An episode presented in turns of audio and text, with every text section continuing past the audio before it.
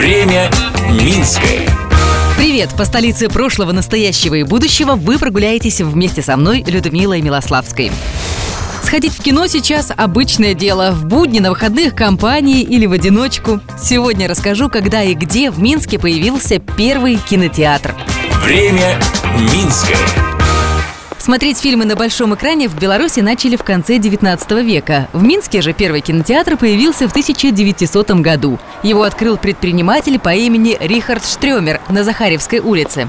Я сейчас иду возле Макдональдса на независимости, и вот прямо здесь, где сейчас едят гамбургеры, более ста лет назад смотрели кино. Первый минский кинотеатр был как раз на этом месте.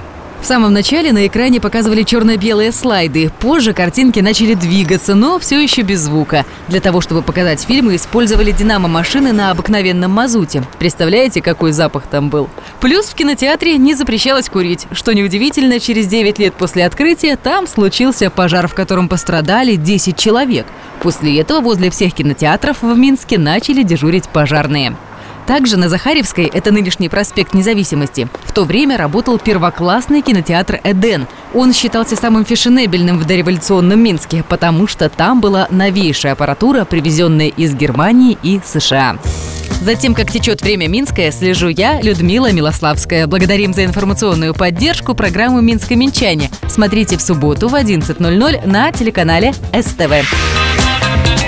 Время Минское.